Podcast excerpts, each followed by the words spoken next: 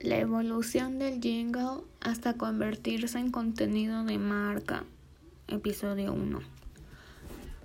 A muchísima gente se la conquista por el estómago y a mucha otra a través de la oreja.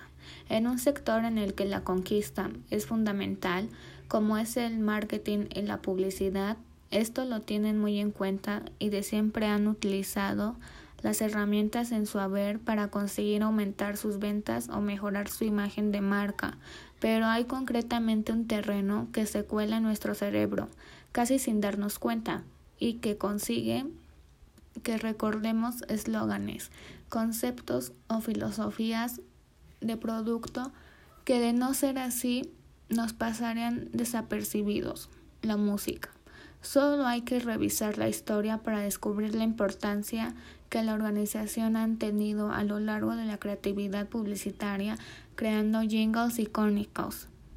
Su fama de efectividad ha sido tal que ha saltado el propio medio para formar parte del imaginario colectivo. Incluso la película Inside Out de Pixar o sea, intensamente, hace referencia al gusano cerebral que suponen las canciones de los anuncios. Como dice en la misma película, hay recuerdos que van desapareciendo, pero otros que permanecen imborrables en nuestro cerebro y se repiten en nuestro cerebro una y mil veces.